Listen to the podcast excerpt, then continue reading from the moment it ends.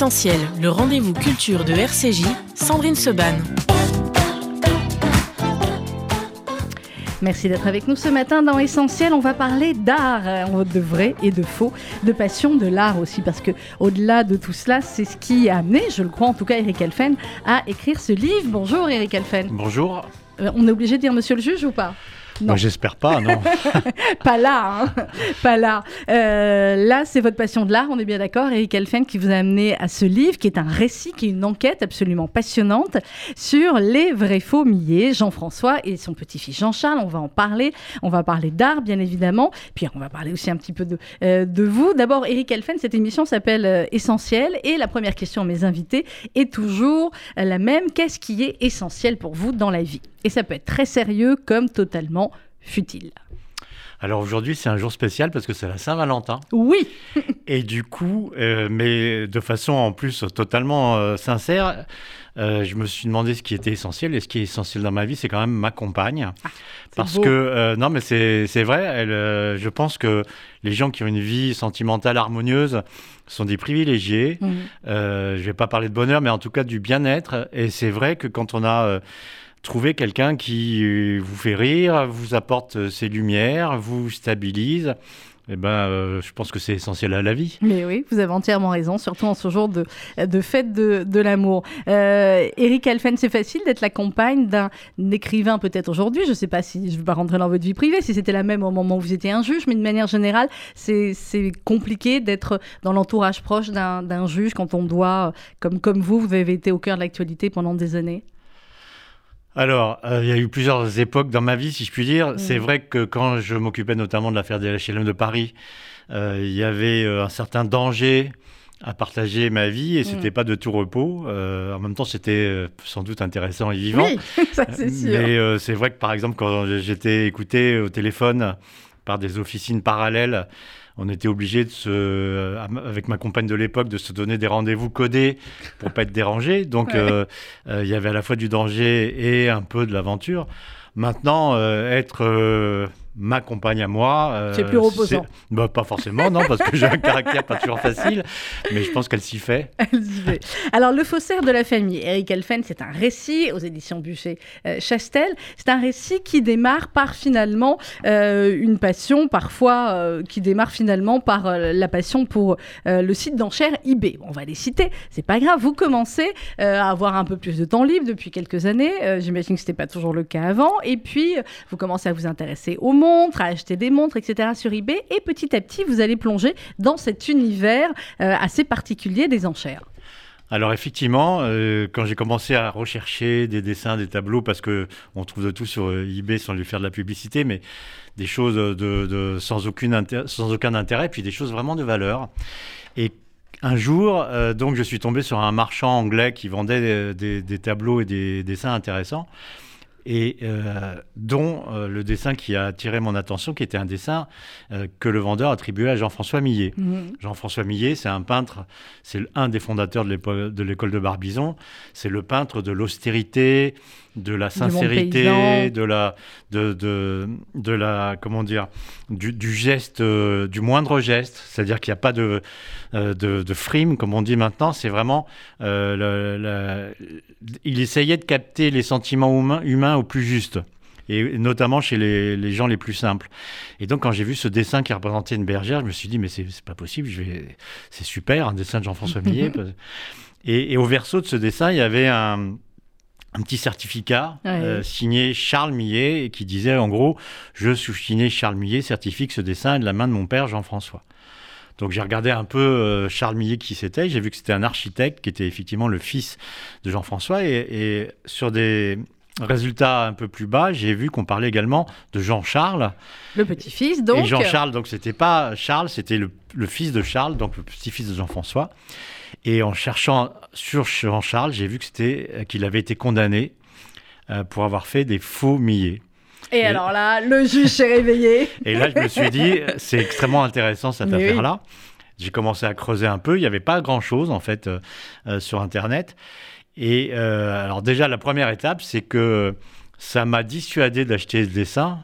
Et encore aujourd'hui, je le regarde parce que c'était vraiment un très beau dessin euh, de. Alors, on en parle, ouais, on en parlera tout à l'heure. Et j'ai envie de dire que les, quasiment dernières phrases de votre livre, euh, Eric Alphen, pouvait, euh, peuvent donner lieu quasiment à un autre livre parce que, et on y viendra tout à l'heure, effectivement, toute la réflexion sur est-ce qu'on aime une œuvre d'art parce qu'elle est signée Picasso ou si on enlevait le nom de Picasso, on l'aimerait quand même, on la trouverait belle quand même. Hein. Absolument. c'est une vraie, vraie question. On, en parlera après. Mais là, effectivement, je voulais sur le, le début final de ce qui vous a amené à à, enquêter. Euh, c'est une vraie euh, enquête. D'abord, est-ce que c'est une enquête de, police? Est-ce que c'est une enquête de, euh, comme un juge? Et est-ce que vous avez, vous êtes amusé finalement à rechercher aussi tout cela? On le sent, Eric Alphen. Alors c'est plus, je dirais, une œuvre d'historien, parce que mm. j'ai essayé de rechercher partout les documents qu'il y avait. J'ai eu la malchance, étant a priori euh, favorisé, j'ai eu la malchance de ne pas avoir accès au dossier judiciaire.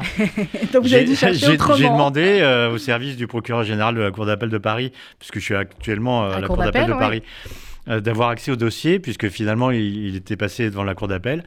Et au début, c'était plutôt oui, puis finalement, je ne l'ai jamais eu. Et vous savez pas pourquoi? Non. Bon. Et, et donc, j'ai dû vraiment faire des recherches dans les livres, dans les dans les articles de journaux surtout. À l'époque, il n'y avait pas euh, les chaînes d'information, il n'y avait pas les radios, euh, et euh, tout ce qui se passait au quotidien était rapporté dans les journaux, qui vraiment rentraient dans le détail. Et donc j'ai passé. Les feuilletons judiciaires de l'époque. Absolument. Et j'ai passé des semaines et des semaines, voire des mois, à éplucher toute la presse de l'époque. Et c'est notamment grâce à ça que j'ai réussi à savoir tout ce qui s'est passé dans ce dossier des Faumiers. Alors, votre rapport à l'art, Eric Olfen, vous en parlez au début du livre. Vous dites, euh, vous avez la chance d'avoir parole de famille, sinon initié à la peinture, du moins sensibilisé. Vous dites que votre mère laissait traîner partout des livres d'art, mais que vos parents n'avaient jamais acheté un seul tableau de leur vie. Absolument, parce que je pense qu'ils étaient habitués, ils venaient de milieux modestes l'un et mhm. l'autre, et ils étaient habitués à, ne pas acheter de ce qui pourrait être du superflu. Euh, vous demandiez tout à l'heure ce qui est essentiel. Moi, je pense aussi que l'art et euh, plus généralement le beau euh, sont essentiels à la vie. Mais pour mes parents qui venaient de milieux modestes, ce qui était essentiel, c'était de se nourrir. et donc on achetait. les enfants. Voilà, on achetait ce qui était vraiment indispensable à la vie au quotidien. Et du coup, je pense que ni l'un ni l'autre euh, n'ont été euh, habitués à, acheter des tableaux. Euh, ma mère était originaire d'une famille juive nombreuse de Tunisie. Oui. Et, à l'époque, ce qui était important, c'était d'avoir de, de, quoi manger. Quoi. oui. Et, et, votre mon, papa mon père, d'une famille parisienne d'origine très lointainement ashkénaze. Mhm. Et. Euh, mon grand-père euh, était euh, OS chez Citroën, donc ils n'avaient pas de quoi tout simplement acheter des tableaux. et je pense que cette rétention de, de, de, dépenses a priori inutiles les avait habitués à ne pas acheter de tableaux, en fait. Et puisque généralement on a le choix entre médecin ou avocat, votre mère était contente quand même que vous soyez juge ou ah, bah, ah bah, elle était très contente. non, elle était très contente. c'est vrai que j'avais un peu hésité au départ à devenir avocat, mais finalement le le rapport au client euh, chez l'avocat m'a gêné parce que mmh. euh, l'avocat, je considère, n'est pas entièrement euh, libre, mmh. n'est pas entièrement indépendant quand il doit quelque part récupérer des clients, ne pas les perdre, etc. Alors que le juge qui ne dépend que de l'État, il est en fait beaucoup plus indépendant que l'avocat, je pense. Mmh. C'est compliqué ça, l'indépendance des juges, mais ça sera peut-être, on en parlera peut-être un petit peu plus tard. Mais quand vous parliez là, effectivement du rapport entre l'avocat et, le client, il y a un moment donné, c'est vers la fin du, euh, du livre, on sait dès le début qu'il y a un procès, donc je, je dévoile rien. Et à un moment donné, il y a effectivement l'interrogatoire avec le, juge, et euh, vous écrivez ce genre d'interrogatoire ne mène que par miracle à la vérité. Il en sort même rarement autre chose que du faux. La vie, quoi? Alors à quoi sert un interrogatoire si on n'y arrive pas à la vérité? Ben, C'est très compliqué, mais euh, je pense qu'il n'est pas nécessaire d'espérer pour entreprendre. Et donc euh, on espère toujours euh, que d'un interrogatoire ou même d'une confrontation va jaillir la vérité. Après, il n'y a pas une vérité, il y a des vérités. Et même si ce n'est pas la grande lumière, parfois on a des détails qui aident à comprendre ce qui a pu se passer. Donc il n'y a pas une vérité en justice? J'aime beaucoup la phrase de Bachelard qui, dit, qui a dit, qui a écrit que la vérité c'était un mensonge rectifié. Et je suis assez, euh, de ce point de vue-là, d'accord avec lui, c'est-à-dire euh, il y a des points de vue, il y a des vérités, euh, et c'est bien beau déjà quand on arrive à préciser un peu ce qui a pu se passer. Mais vous savez, à l'école de la magistrature, on fait un, test avec les futurs magistrats, on les met devant une vidéo, on leur montre une scène. Pour moi, c'était euh, deux voitures qui s'arrêtent sur un pont, des gens en sortent et ils vont à droite ou à gauche. Et après, on coupe euh, le film qui a duré 30 secondes et alors euh, et on vous pose des questions quels étaient les modèles des voitures, les mhm. couleurs, combien de gens sont sortis des voitures, est-ce que c'était des hommes, des femmes, de quel côté sont-ils allés, etc. on a un peu les mêmes tests à l'école journalisme. Et, alors que vous savez très bien qu'on va vous interroger là-dessus, pourtant il y a des réponses totalement discordantes.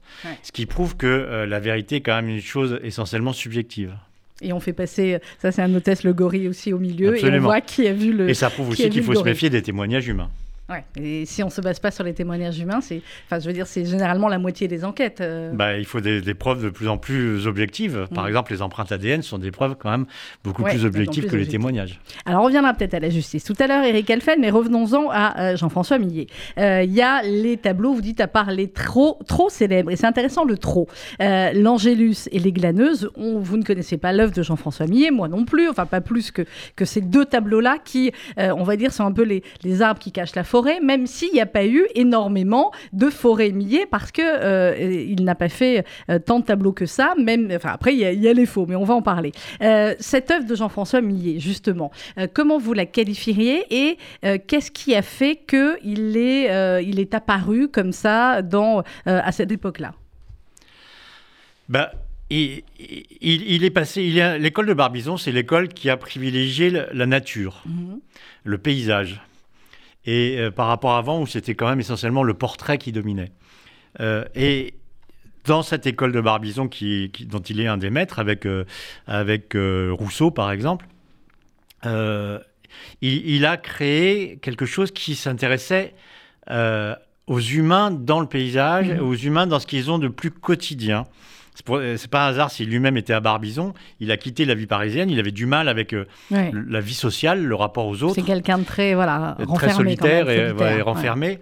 Et, du coup, euh, il y a dans, dans ces descriptions euh, des paysans, de l'intimité, de la femme. On parlait tout à l'heure de la compagne, mais c'est vrai que euh, on sent euh, le rapport euh, entre l'homme et la femme, le rapport sentimental, mais aussi besogneux qui peut les unir, le, rapport au travail, quelque chose d'infiniment authentique qui a plu. Et, c'est vrai que l'Angélus, c'est un tableau extrêmement célèbre, mais il est célèbre parce qu'il a plu, et s'il a plu, c'est peut-être parce qu'il est peut-être plus facile que d'autres de ses œuvres, et, et notamment dans ses dessins, il y a une vérité du trait qui est absolument remarquable et qui m'a, moi, qui m'a vraiment beaucoup plu. Donc c'est le dessin au début qui, euh, qui vous a plu, euh, effectivement. Et euh, l'homme paradoxal. Vous dites, vous commencez en disant, faut percer le, mystère de Jean-François Millet. et vous, écrivez également, c'est le moins connu des peintres célèbres. Absolument. En fait, je fais un, petit tour en arrière. Je me suis demandé pour s'il fallait, dans ce livre qui concerne Jean-Charles Millet et, le, mmh. et le faussaire, s'il fallait parler de Jean-François. Et, je l'ai fait d'abord parce que Jean-François est un personnage extrêmement attachant. Oui, qu'il fallait parler du vrai aussi avant de parler du faux. Et, aussi parce que pour être bon faussaire, il faut non seulement s'imprégner de l'art de celui qu'on veut copier, mais également de sa personnalité, de ses envies, parce que quand on connaît bien un peintre, on arrive mieux à s'imprégner euh, de, de, son talent et donc à faire des faux. Et ça m'a paru donc tout à fait naturel de parler de Jean-François, et d'autant que Jean-François était un personnage extrêmement attachant. Euh, je pense qu'à vivre, il devait être extrêmement chiant, hein, pour dire les choses clairement, parce qu'il n'était pas rigolo. Parce que sa vie, c'était se lever tôt le matin, euh, regarder la nature, euh, rester beaucoup immobile. C'est un peintre de l'immobilier quand même. Hein. et par exemple, j'ai découvert avec surprise qu'il n'allait quasiment jamais se promener dans la forêt Fontainebleau parce qu'il avait peur en fait de la forêt. et, et, donc, ça m'a vraiment intéressé d'essayer de creuser la psychologie de ce Jean-François Millet. Quand je dis que c'est le moins connu des grands peintres, c'est vrai qu'il est très grand peintre, mm. euh, mais euh, quand, on, quand on demande aux gens de parler un peu de Millet, ils vont vous décrire l'Angélus et les glaneuses, et puis ça n'ira pas plus loin. Euh, il, est, il est, comme il a fait des œuvres trop connues, du coup, les gens, je pense, n'ont pas eu envie de creuser davantage son œuvre. Et, et je pense que c'est un tort, il le mérite. Et puis, il y a eu une très belle exposition d'ailleurs au musée de Lille il y a, quelques années. Mais, mais c'est vrai que c'est un personnage qui m'a vraiment fasciné. Quoi. Alors, vous écrivez aussi au début sur, sur le personnage il écoute et observe, mais parler, non. On n'est pas peintre si l'on parle. Mais je pense que parfois, il y a des, collègues que j'ai rencontrés dans des salons du livre, des collègues auteurs, mmh. euh, qui ont du mal, par exemple, dans les tables rondes, à, s'exprimer euh, aussi bien qu'ils le font euh, dans leurs livres. Je pense que parfois, moi aussi, je suis peut-être meilleur dans l'écrit que dans l'oral. Non, non, là, ça et, va. Et, et, je pense qu'effectivement, d'une façon générale, si on devient artiste, c'est qu'on a trouvé dans l'art la seule façon de s'exprimer. Mmh. Et en tout cas, c'était vrai pour Jean-François qui n'arrivait pas à s'exprimer autrement que par le pinceau et, le, crayon.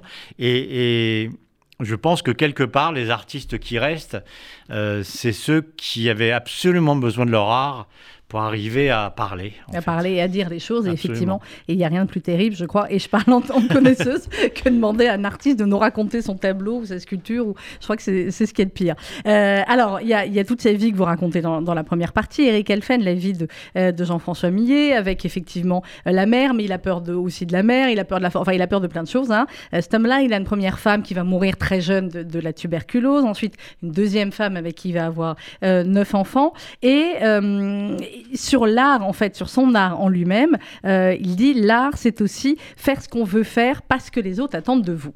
Donc, est-ce qu'il aurait eu une autre carrière, finalement, Millet, si euh, il avait suivi un peu plus ce qu'on attendait de lui?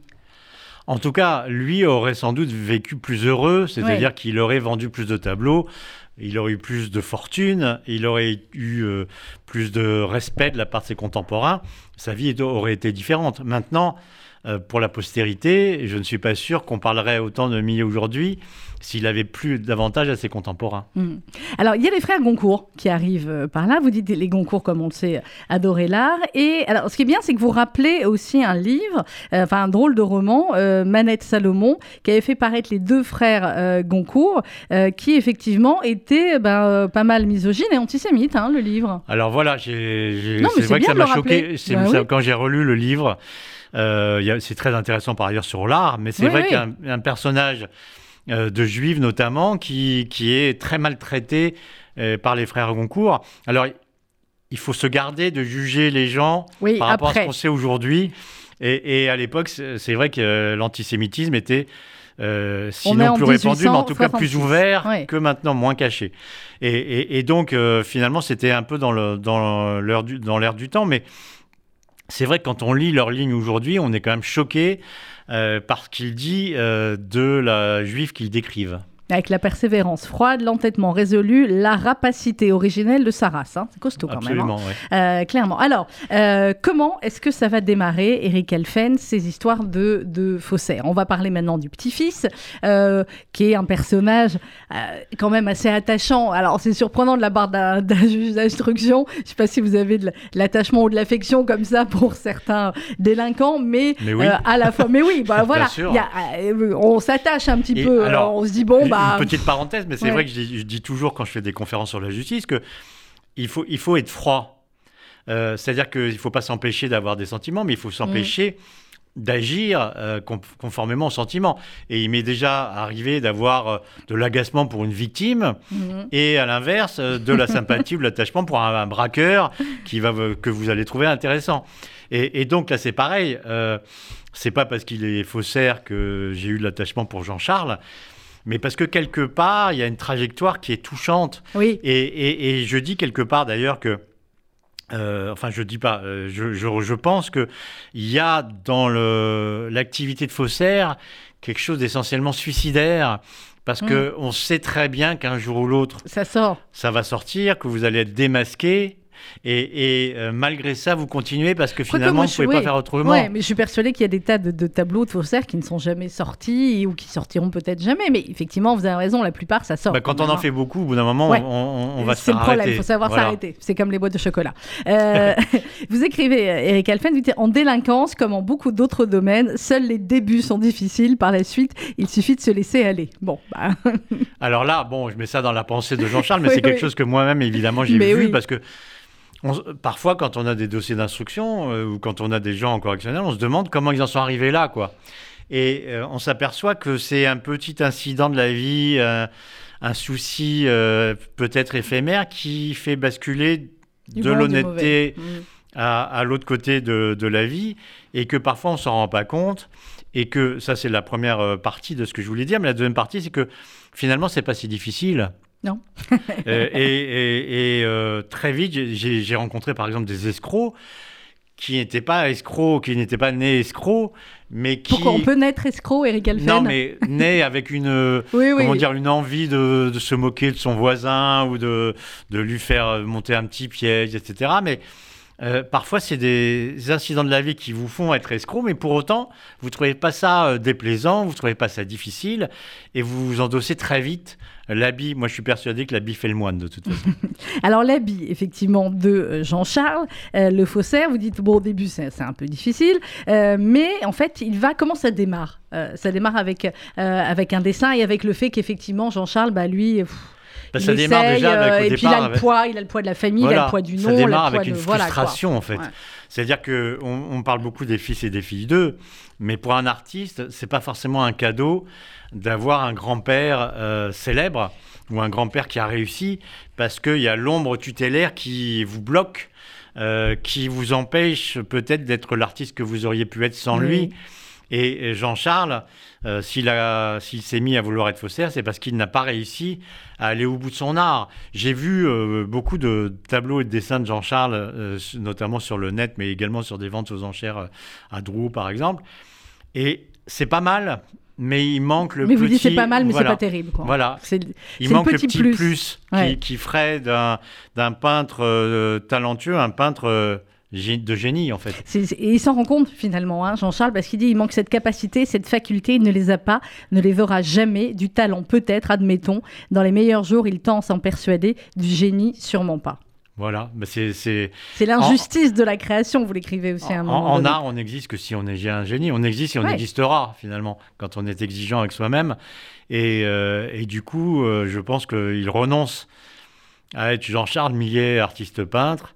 Et c'est tellement tentant parce que euh, il y a besoin d'argent aussi. Oui. Il y a ce grand-père qui, dont les œuvres valent maintenant beaucoup plus qu'elles ne valaient au moment où le grand-père vivait. Et puis l'élément déclencheur, puisqu'il en faut un, notamment dans tout polar, l'élément déclencheur, c'est la découverte du cachet, du tampon euh, marqué euh, des initiales JFM. Et ce tampon va faire de Jean-Charles un, un faussaire. Eh bien, vous saurez tout cela après la pause musicale. On se retrouve avec Eric Elfen. On parle ce matin du faussaire de la famille. C'est aux éditions Bûcher-Chastel et c'est le nouveau Marc Lavoine qu'on retrouve sur RCJ.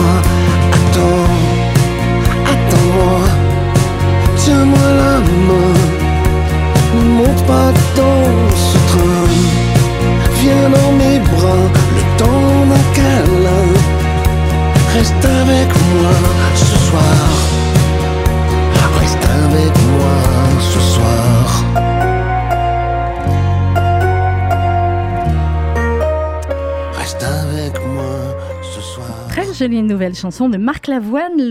Mon invité ce matin, c'est euh, Eric Alphen. Oui, oui, le juge, mais on parle d'art aujourd'hui. Le faussaire de la famille, c'est aux éditions Bûcher-Chastel. Alors, Eric Alphen, on, a euh, brossé dans la première partie de l'émission Jean-François Millet et donc notre Jean-Charles. J'allais dire notre pauvre Jean-Charles, mais pauvre, mais pas tant que ça.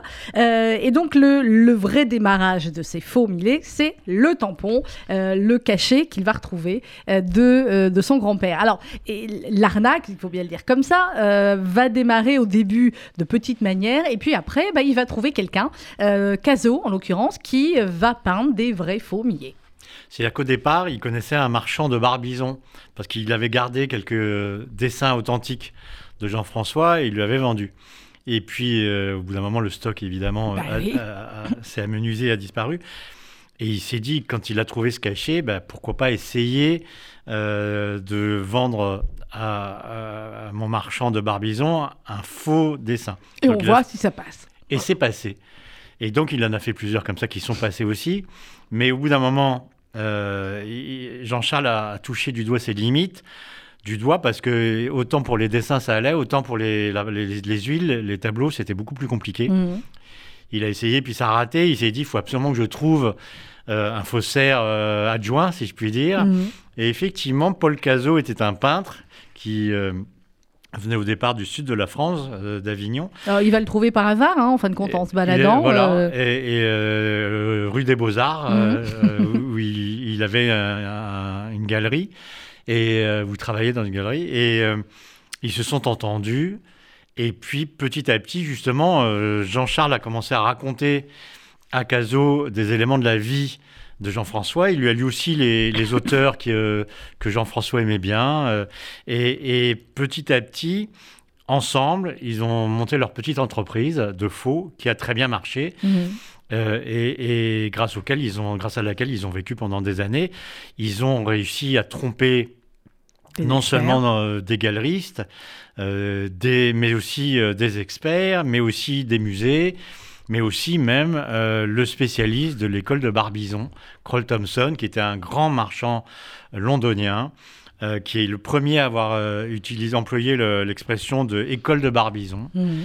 Et ce grand connaisseur donc de, des peintres de cette époque s'est fait lui aussi ouais. dupé par Jean-Charles Millet. Il faut dire que Jean-Charles Millet avait mis le paquet, donc il avait euh, pris le temps de- avec Cazot de faire des bons tableaux, mais il, a trouvé aussi que s'adjoindre un expert, c'était Ouais. encore mieux. Donc, il a fait un faux expert. en Et donc il a recruté voilà un expert qui était en fait un chanteur de charme qu'il a trouvé dans un cabaret un soir euh, de Pigalle ou de la rue Blanche et euh, il avait un côté euh, chanteur de charme latin, euh, hispanisant, etc. Il a trouvé qu'il présentait bien. Et du coup, de ce chanteur, il a fait un expert. Un expert, Montalbo, euh, Voilà. monsieur de Montalbo, Il, expert. il- il a trouvé un nom qui sonnait bien. Il a, lui a fait des cartes de visite. Et quand il allait voir les galeristes et les, les marchands d'art, il, souvent il le laissait euh, devant le- la boutique parce que peut-être que se méfiait-il de la façon dont il pouvait parler. Et donc il le montrait là-bas. Et du coup, ça, ça a incité les, les- ça a inspiré confiance aux galeristes. Et donc cette euh, petite entreprise a très bien marché Alors, pendant faisait- des années. Il faisait attention euh, à tout parce qu'effectivement, euh, on sait très bien que euh, ce qui peut faire la différence aussi, euh, c'est le cadre, c'est le papier, qu'il y a plein de faussaires qui se sont fait avoir parfois avec un papier qui n'était pas d'époque, ou même une, une- une peinture qui n'était pas, enfin, un- un- une marque de peinture qui n'était pas présente à l'époque. Bon, ils font attention à tout ça. hein. Alors ça, voilà, c'est un- une constante de tous les faussaires. Il faut faire attention également à, euh, au contenant, c'est-à-dire à la toile, le châssis. Et donc, euh, Paul Cazot allait souvent euh, euh, à ce qui, est- ce qui était le marché aux puces, récupérer des toiles de l'époque euh, de Jean-François Millet. euh, des châssis et il leur servait après, et il lui servait à Paul Cazot, à faire les faux millets sur la toile de l'époque, avec effectivement les Mm. gouaches aussi, les, euh, les huiles, les peintures de l'époque, avec les composantes chimiques euh, de l'époque, pour que ce soit pas décelable. Et, et je raconte une anecdote amusante, c'est-à-dire que au moment du procès, il y a un expert qui n'était pas persuadé Mhm. d'avoir en face de lui un faux Jean-François Millet. Et avec donc Paul Cazot et, et Jean-Charles Millet, on dit vous allez voir, si vous grattez sous le tableau, vous allez trouver des vaches.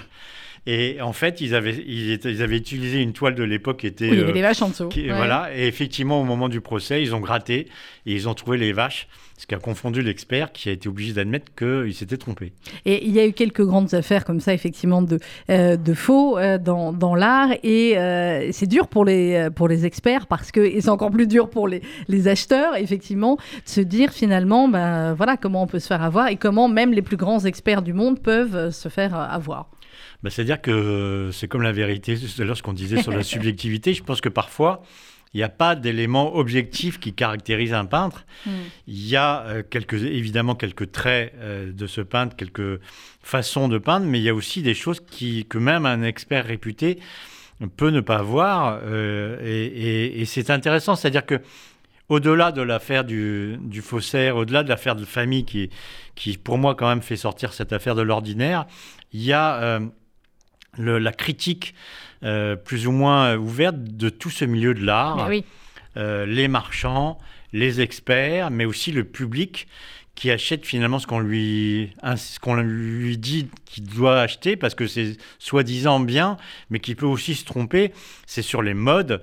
Et, et, vous, euh, vous y comprenez quelque chose, vous, au NFT ou pas? Bah, non, Bon, Mais- ça me rassure. mais, mais c'est vrai que c'est. euh, on n'est pas forcément de son temps et du coup on achète ce qu'on croit nécessaire d'aimer, même si c'est totalement euh, Moche. bidon. Voilà. Bidon. Oui, bah, alors on connaît, il y en a Et- plein, hein, et- on va et- pas et, dire de euh, nom, mais... Et du coup, euh, Jean-Charles Millet, au moment du procès, au moment où l'enquête a commencé, a eu beau jeu de dire que sa première motivation, Hmm. au-delà de la réussite financière et, et que ça pouvait impliquer, sa première motivation, c'était de rendre la monnaie de la pièce à tous ces experts, à tous ces mondes, ce monde de l'art qui finalement n'avait pas estimé son grand-père juste autant, valeur. autant qu'il l'aurait mérité.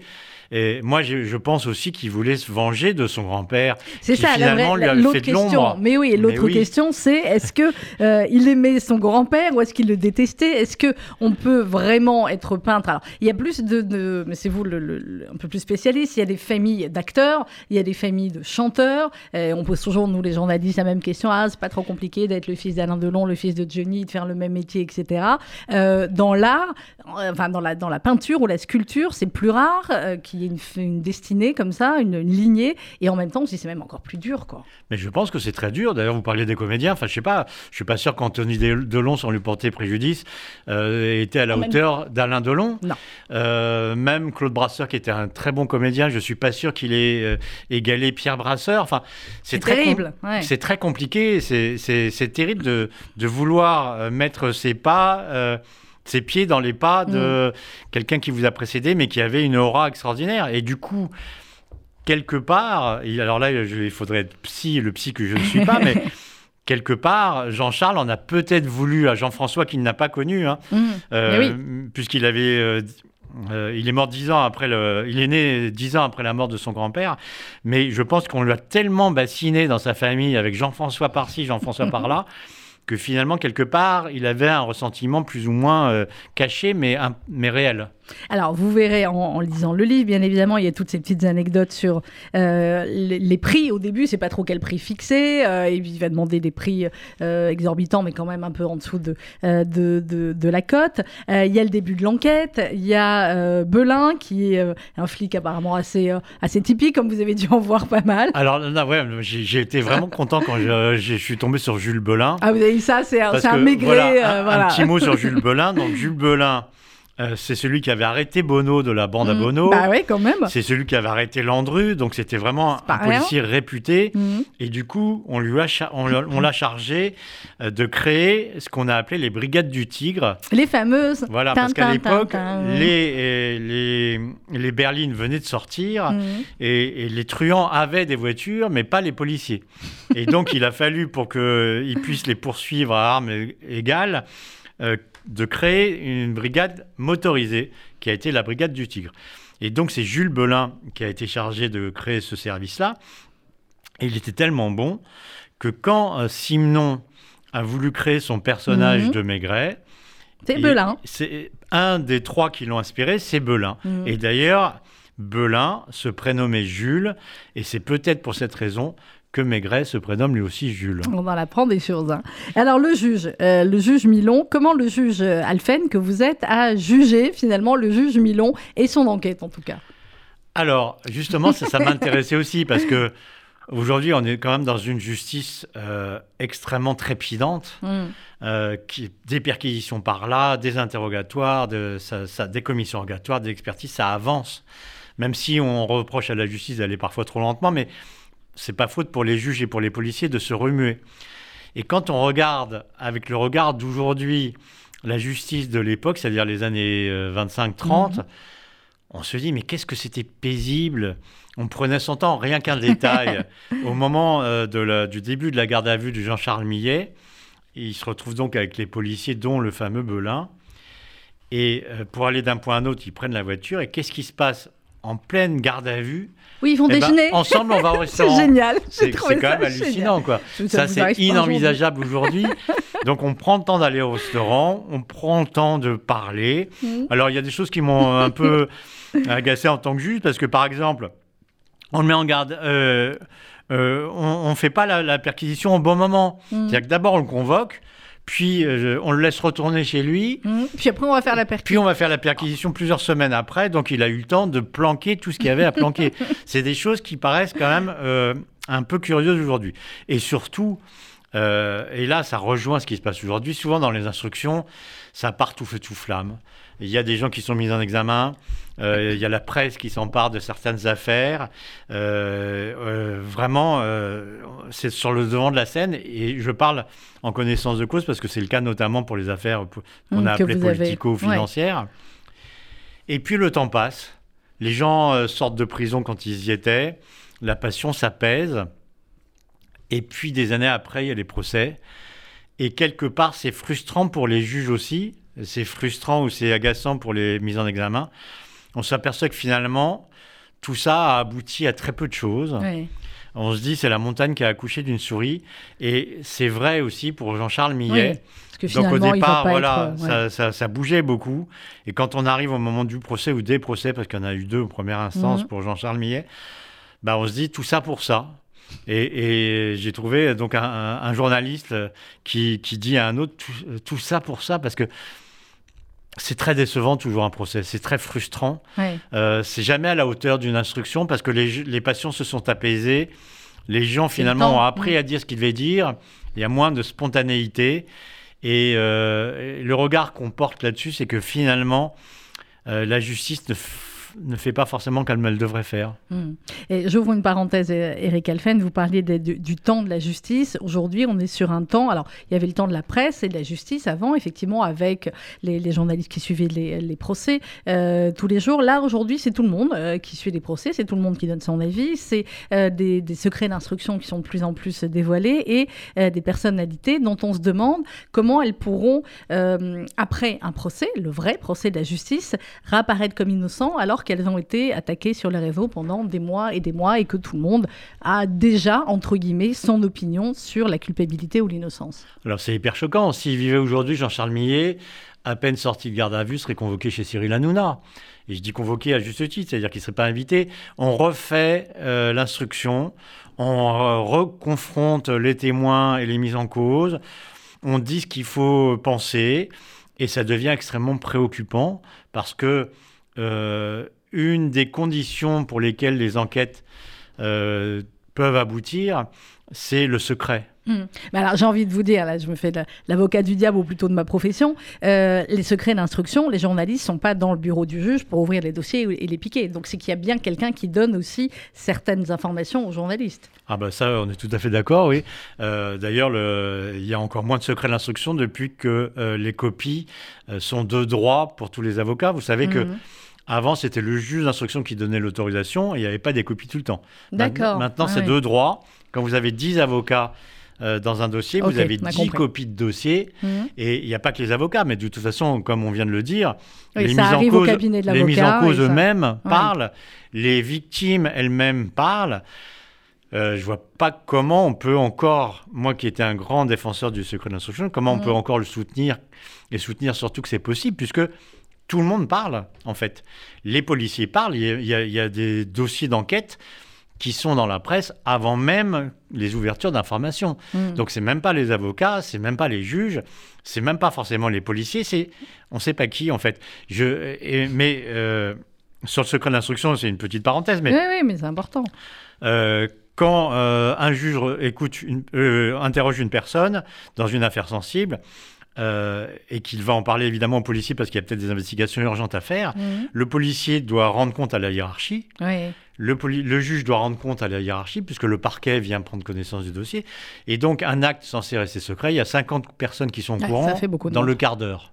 Donc, donc effectivement, ça fait beaucoup de monde Voilà. et aujourd'hui, c'est de plus Mais, en plus. mais c'est vrai que d'une façon générale, euh, je vois à l'époque, c'est vrai qu'il y avait des articles de journaux, mais il n'y avait pas tous les détails, il n'y avait pas tous les états d'âme, il n'y avait pas tout puis avait pas ce que pensait Jean-Charles Millet.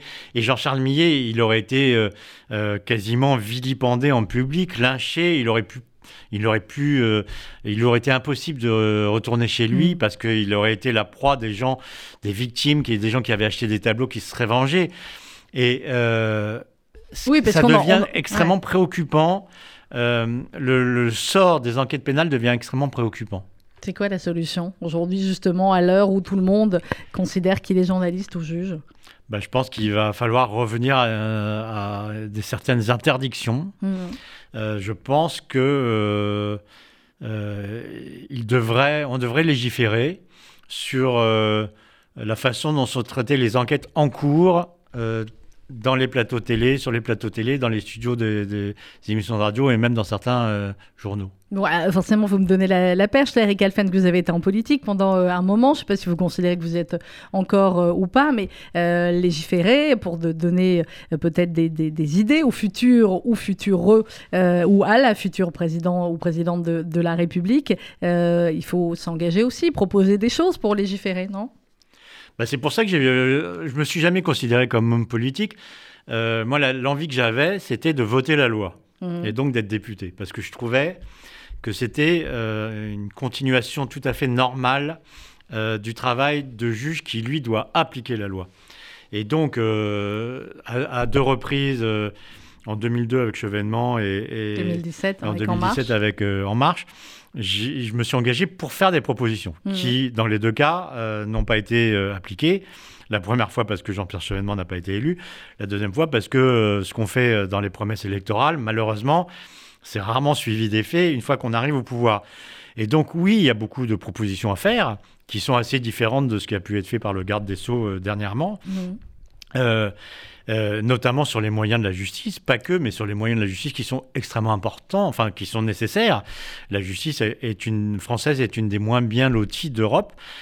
Mais euh, au-delà de ça, je pense que euh, effectivement, la préoccupation, euh, c'est essentiellement celle de, du devenir des enquêtes, Mhm. du fait que maintenant, euh, tout le monde s'in- s'intitule juge. Oui. Et euh, à l'époque de Millet, c'est pas le juge Belin qui aurait été juge de Jean-Charles Millet, Mhm.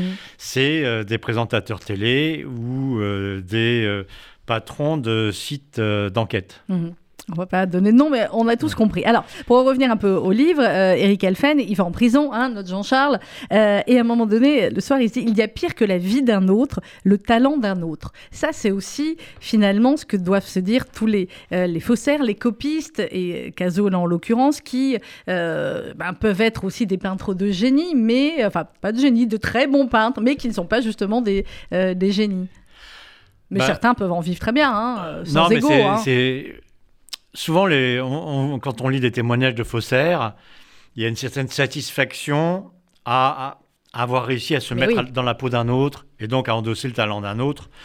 Euh, mais je pense que quelque part, c'est encore euh, faussaire comme euh, sentiment parce que je ne vois pas comment ne peut pas perdurer la frustration de n'a pas- de n'avoir pas été peintre talentueux soi-même.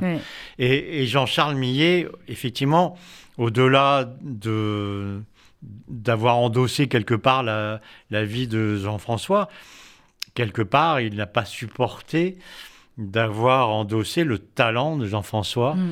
et de n'avoir pas pu laisser le sien éclore. Hmm, Alors, vous parlez aussi vers la fin du livre d'autres grands euh, faussaires, copistes de, de Guy Ribes, hein, notamment, qui lui a fait des, des centaines de Picasso, de Renoir, de Chagall. Lui était quand même très très doué, hein, parce que euh, certains, là en l'occurrence, peuvent peindre à la manière ou copier un peintre euh, et un style de peinture. Lui, par contre, c'était du Picasso, du Matisse, du Oui, Chagall, mais du il n'aura Renoir. pas été le peintre Guy Ribes et l'histoire de l'art ne se souviendra pas Non, euh, du des- peintre des. Ribes, alors que Mm. peut-être s'il avait persévéré, il aurait réussi à être euh, lui-même finalement. Mm. Bon, et, et à un moment donné, vous dites l'artiste c'est moi, voilà, comme l'autre peuvent, d'autres peuvent dire la République c'est moi. Là, en l'occurrence, lui c'est euh, voilà, c'est la- c'est leur vie aussi. Mais c'est ça qui est au procès, et c'est ça qui est amusant, c'est que euh, Jean-Charles a assumé, si je puis dire, la qualité de faussaire, Mm. euh, la déniant à son complice Paul Cazot, en disant le vrai artiste, c'est moi. Le vrai artiste, c'est-à-dire celui qui a initié intellectuellement le faux qui finalement va être vendu. Oui, mais c'est intéressant, il est artiste Ouais. du faussaire. Mais c'est ça, ouais. Artiste du faux. C'est encore autre chose. Alors, on disait au début de l'émission, Eric Alphen, ce dont vous, vous parlez aussi à la fin, le vrai critère pour juger une œuvre n'est-il pas relatif à la quantité d'émotions qu'elle déclenche euh, en nous? On va pas parler d'art euh, complètement contemporain et de certains qui, effectivement, vont vous dire ah oui, mais c'est pas beau, mais c'est pas grave parce que c'est. euh, voilà, ça veut dire autre chose. Sur ce débat ou sur cette question, finalement, même limite philosophique, de regardons une œuvre d'art, regardons un, un Chagall, un Picasso, une autre œuvre, enlevons le nom euh, du peintre et est-ce qu'on trouve ça toujours beau ou est-ce qu'on est aujourd'hui complètement conditionné par oui, il faut trouver ça beau ou on est obligé de trouver ça beau parce que c'est un, un grand, grand artiste? Alors, il y a deux questions, parce que la mode, entre guillemets, ça a toujours existé. Oui. Je veux dire, quand quelqu'un faisait le portrait de Marie-Antoinette, euh, je pense qu'il y avait des courtisans qui, quel que soit le peintre, disaient Mais qu'est-ce que c'est beau, qu'est-ce qu'il a bien fait ce portrait Donc, on était quasiment obligé de trouver l'œuvre belle. Alors, c'est vrai qu'aujourd'hui, il y a cette obligation et ces, modes de trouver, mais si ça de trouver des œuvres peut-être qu'on trouve au fond de soi euh, sans intérêt, de les trouver belles. Mais si ça se trouve, dans trois siècles, on les trouvera magnifiques, ces œuvres-là. Il ne faut pas oublier que quand euh, les premières œuvres de Beethoven sont sorties, les gens trouvaient ça horrible, Horrible. inaudible, ça abîmait les oreilles, on n'avait pas le droit de dire qu'on aimait du Beethoven. Mm. Donc euh, il faut se méfier quand même du temps qui passe. Mais au ce, que, ce que je voulais dire aussi dans, dans ce petit paragraphe, c'est euh, Jean-Charles Millet fait un dessin, peut-être même dans, dans le style de Jean-François, mais en tout cas c'est son dessin à lui. Ben, ça va être un vrai dessin. Et euh, s'il ne le signe pas, ça va rester un vrai dessin de Jean-Charles. Et il va apposer le cachet JFM, et du coup, de vrai dessin, ça va devenir un faux. Un faux. Et c'est extrêmement curieux parce que l'émotion que dégageait le vrai dessin de Jean-Charles, est-ce qu'elle va disparaître sous prétexte qu'on va y apposer le cachet JFM. C'est très compliqué. À mon avis, autrement vous avez un dit, deuxième livre à faire autrement dit un, un- un faux dessin peut quand même déclencher de l'émotion. Mm. Et le mieux, ce serait peut-être même en fait de ne pas voir les noms, tout simplement, et de voir le, le rapport à, à l'œuvre d'art. On a quand même réussi à faire 52 minutes avec le juge Alphen sans prononcer le mot HLM. C'est bien, non Ben voilà. On est bien obligé de le prononcer à un moment donné. Mais juste sur une autre question qui, moi, qui m'intéressait plus, Eric Alphen. Euh, quand on est une- un juge anticorruption comme vous, qu'on a démonté certaines des affaires les plus politico-médiatiques, financières de ces, de ces dernières années, qu'est-ce qu'on ressent, en fait, au moment où on comprend que c'est peut-être pas la petite affaire dont on pensait au début, mais que c'est quelque chose de gigantesque. Est-ce qu'il y a une sorte de, vertige? Est-ce qu'il y a une sorte de, de, pas de chevalier blanc qui se met en place? Qu'est-ce qu'on ressent? Bah, c'est comme devenir faussaire, hein. c'est-à-dire qu'il y a que le début qui est difficile et après on se met tout naturellement dans l'enquête parce qu'on est obligé de faire ça, parce qu'on est fait pour faire ça. quoi. Euh, c'est-à-dire que on ne vient pas d'une instruction par hasard, on vient d'une instruction parce qu'on a envie de chercher ce qui peut s'apparenter à une sorte de vérité ou en tout cas savoir ce qui s'est passé, une certaine curiosité. Et donc, que ce soit euh, des HLM, des puissants ou d'autres affaires, Oui, bah, on a tout hein. simplement envie de creuser. Là, actuellement, je m'occupe plus du tout de corruption, je m'occupe de, enfin, de, de dossiers de terrorisme. Ouais. Et, et Donc la à la même cour d'appel à la Ouais. cour d'appel, à la chambre d'instruction. Et, et c'est la même question, c'est-à-dire que on essaye tout simplement de, de savoir déjà ce qui s'est passé, qu'on ait affaire à des hommes politiques euh, éventuellement corrompus ou à des euh, terroristes euh, qu'on a du mal à comprendre au départ, Mhm. mais parce que on, on est là pour juste essayer de savoir ce qui s'est passé. Et le juge, c'est pas le psy, c'est pas le journaliste, c'est juste celui qui connaît une, infraction et qui essaye en face de soi, de si celui qui est en face de, so- de- de soi a commis cette infraction ou pas. Est-ce que c'est plus compliqué aujourd'hui pour les avocats ou pour les, euh, les accusés d'être euh, d'être en face de vous? Il y a eu pendant les années 90, les années 2000, euh, etc., des, des noms de juges très connus, vous en faites partie, euh, Eric Alphen, il y a le juge Bruguère, il y en a eu d'autres, mais quand on arrive quelque part et qu'on se dit « Ah, c'est le juge Alphen vous pensez qu'ils ont un peu plus peur ou alors non?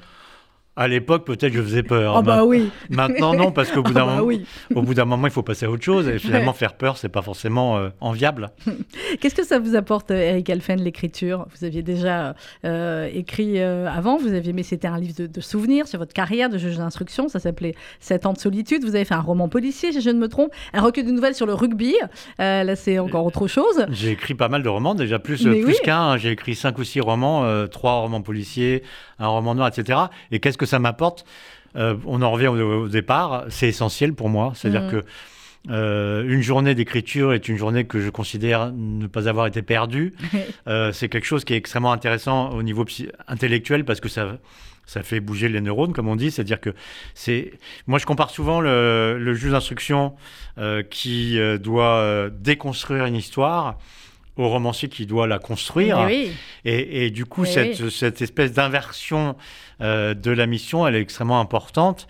Et puis, euh, dans, dans l'écriture, il y a quand même autre chose. Il y a la, beauté elle-même de la phrase qu'on essaie de construire. Moi, j'atta- j'attache de l'importance au rythme de la phrase, aux mots que j'utilise, à la, façon la plus brève de, de, de, de créer le sentiment. Et, et pour moi, c'est absolument euh, fondamental. Eh ben, c'est pour ça que c'est un excellent livre et très très bien écrit, effectivement, qui se lit euh, d'une traite. Eric Elfen, Le faussaire de la famille, l'Angélus, les glaneuses, enquête sur l'affaire des faux milliers. C'est aux éditions Bûcher-Chastel. Merci beaucoup, Eric Elfen, d'être venu avec nous. Dans quelques instants, euh, vous allez retrouver RCJ Midi, présenté par Margot Siffer. On a le temps de quelques notes d'Avishai Cohen ou pas, quoi qu'il en soit. C'est un événement. On aura le plaisir euh, d'interviewer mercredi Avishai Cohen, le grand, grand, grand contrebassiste, qui sera en concert jeudi à la scène musicale.